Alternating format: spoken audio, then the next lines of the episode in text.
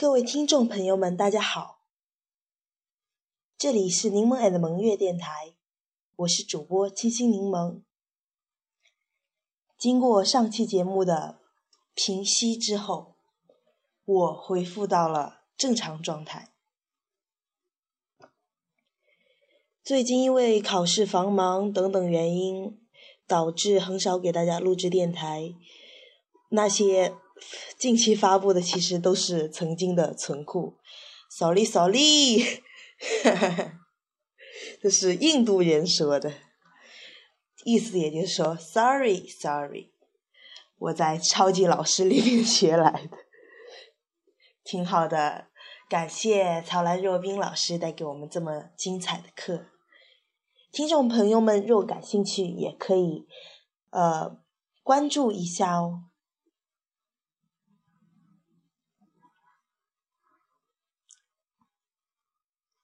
今天呢，我想跟大家一起聊一聊关于定向思维。这个专辑在励志 FM 里边，我是已经出了好久了，就是没有给大家及时的录制，因为就是时间不太多嘛。学生族也是很苦恼的，我赶紧抓住了一个我即将逛街的日子，然后呢。准备给大家简单的介绍一下定向思维。定向思维，你一般人都知道，这肯定是件不好的事情。但是呢，嗯，若真正的从字面上细细了解，还是可以了解的。但是。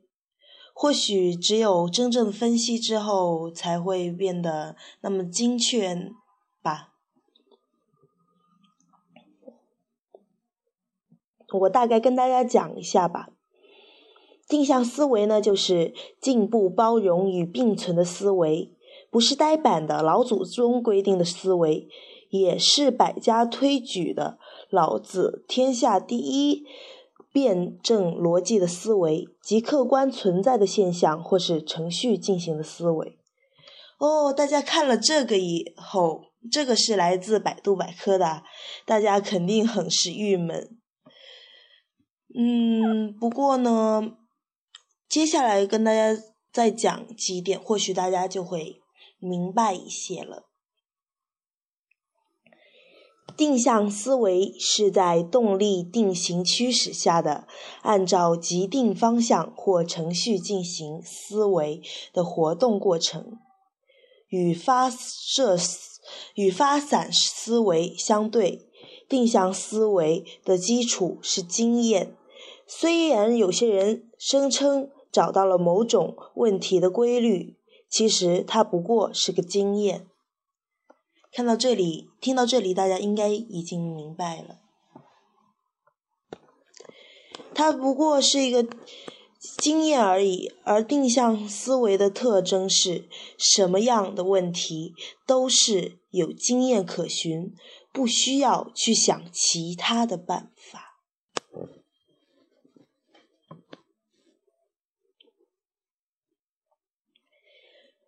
嗯，跟大家讲个有趣的故事吧。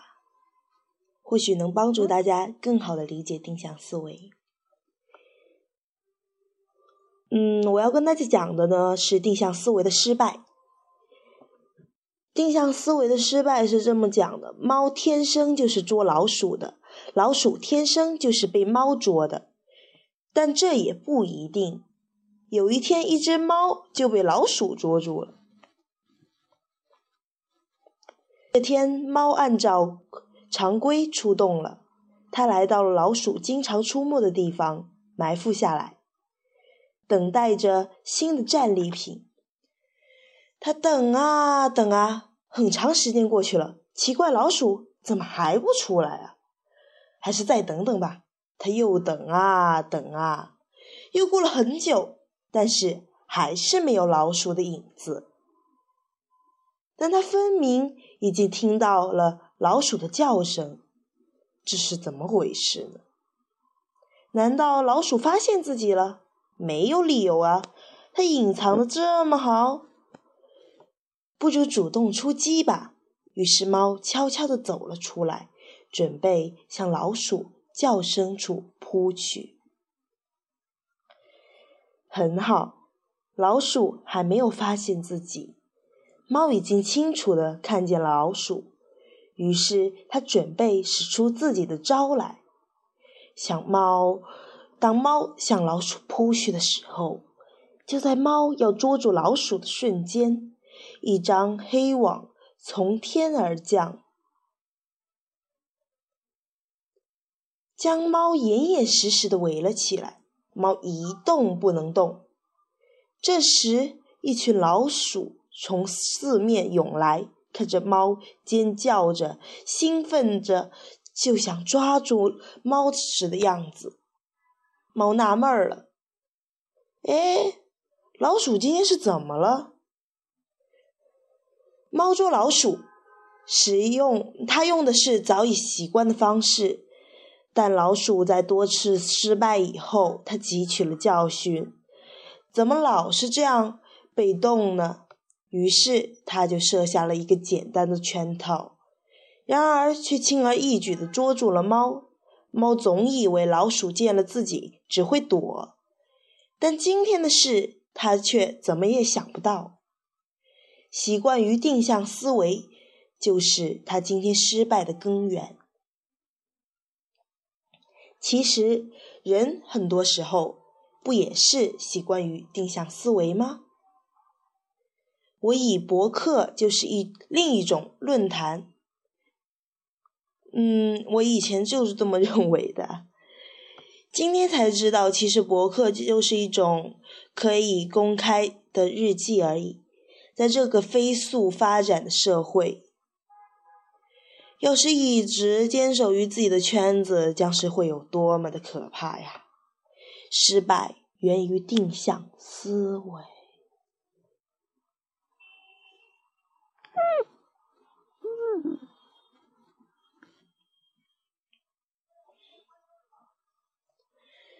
要不我们来做个测验，也就是语病句辨析。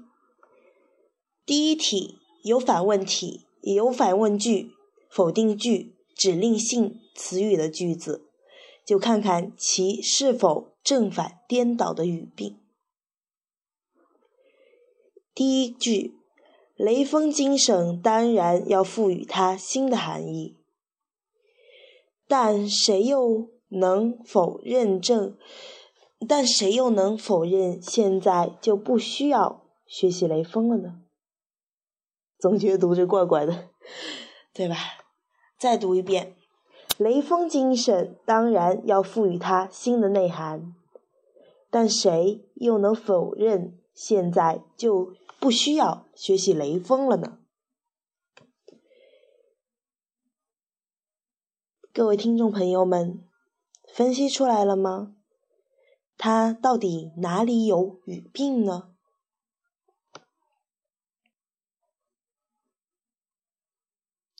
相信大家应该都有自己的答案了，我来分析一下吧。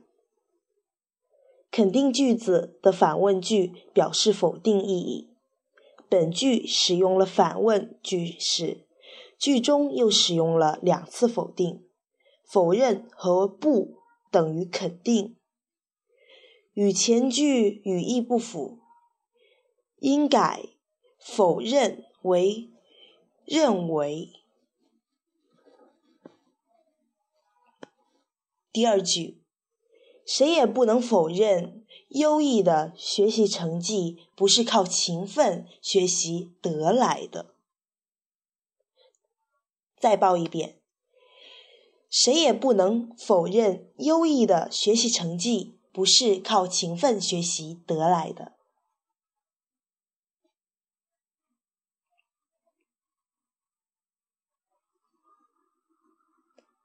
亲们有自己的答案了吗？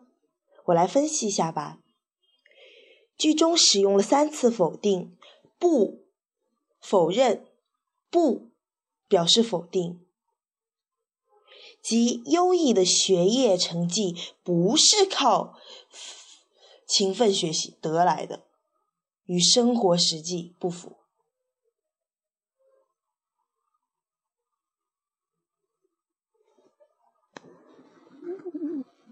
第三题睡梦有三忌一忌睡前不可恼怒二忌睡前不可饱食三忌卧处不可挡风。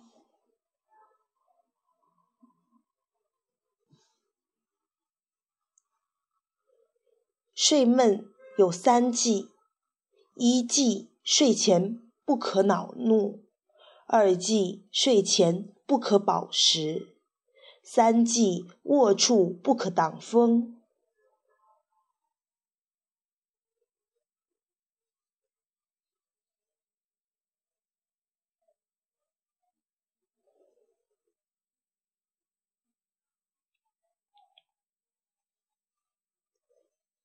我已经听出来了，亲爱的听听众朋友们呢？啊！手打结了，好晕。好了，我给大家分析一下吧。句中有“记”这个指令性词，又有否定词“不”，双重否定，应表示肯定。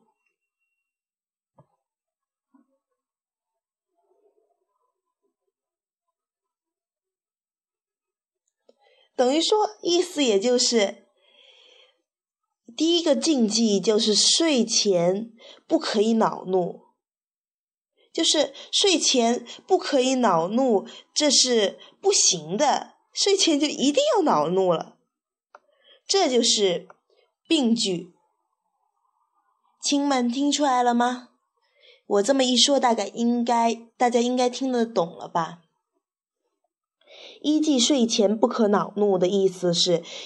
一是睡前可以恼怒，显然不是说话人本来要表达的意思嘛。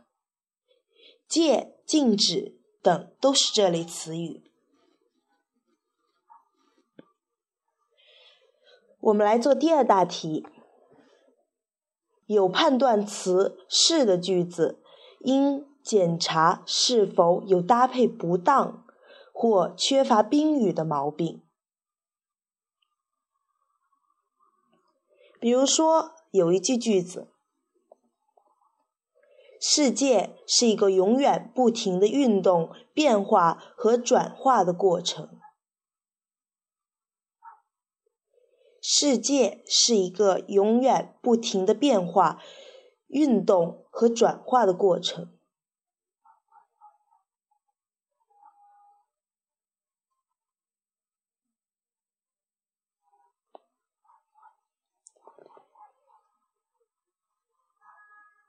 如果大家不仔细看，或许大家是听不出来的。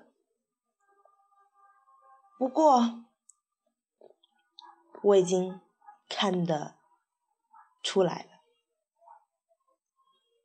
我来跟大家讲一下吧，也就是本句的主干就成了“世界是过程”，就把当中那一团全部删掉，就变成了“世界是过程”。主语与宾语搭配不当呀，听众朋友们，你们有定向思维吗？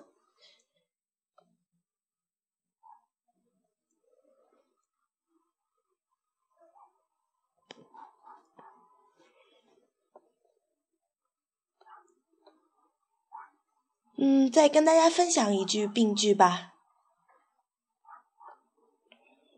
电视剧《北大荒》。讲述的是一群知识青年返程前后随时代沉浮，在沉浮中奋起。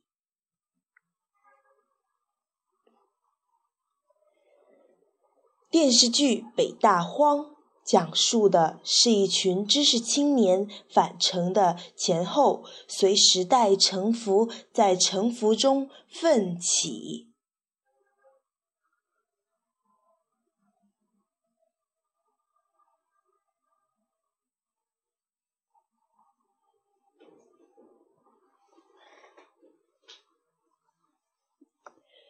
我来给大家分析一下吧。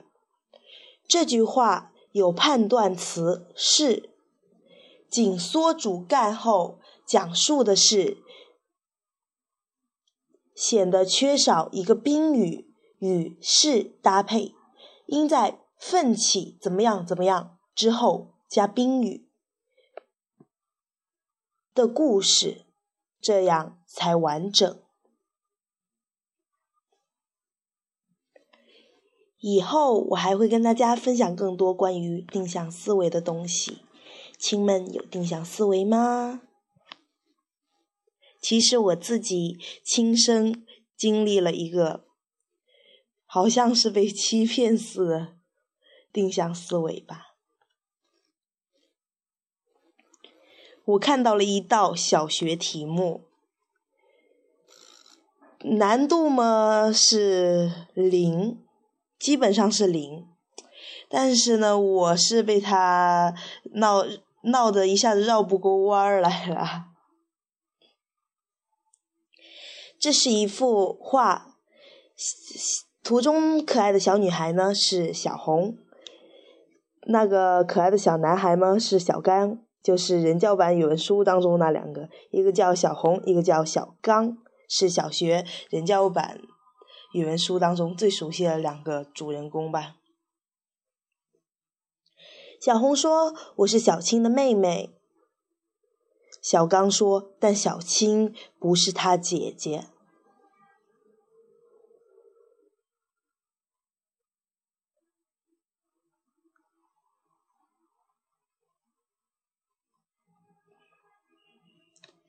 或许这个不看图可能会有点复杂吧。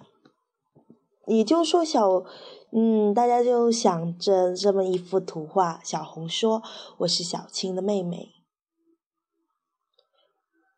但小刚却说：“但小青不是他姐姐。”也意思也就是说，小青不是小红的姐姐。那么，这是。那小青是小红的谁呢？也就是说，呃，小红是小青的妹妹，但小青不是她姐姐。这个回答实在是让我啊。根据分析可知，小红是不对，我我被他弄混了。哦，根据分析可知，小青是小红的哥哥。小青，嗯，不是小红的姐，不是小红的姐姐，那可以是小红的哥哥呀。我为什么会一直把他想成女的呢？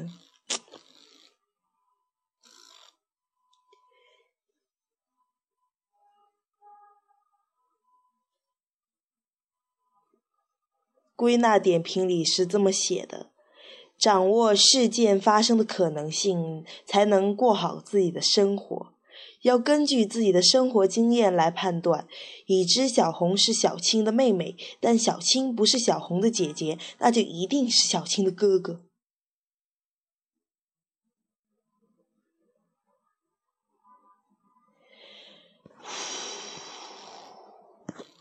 那年那梦。那情啊，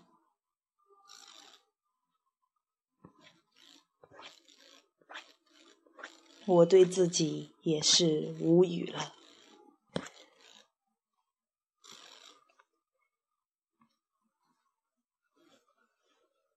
感谢大家对本期节目的收听，希望大家继续收听。我是清新柠檬，再见。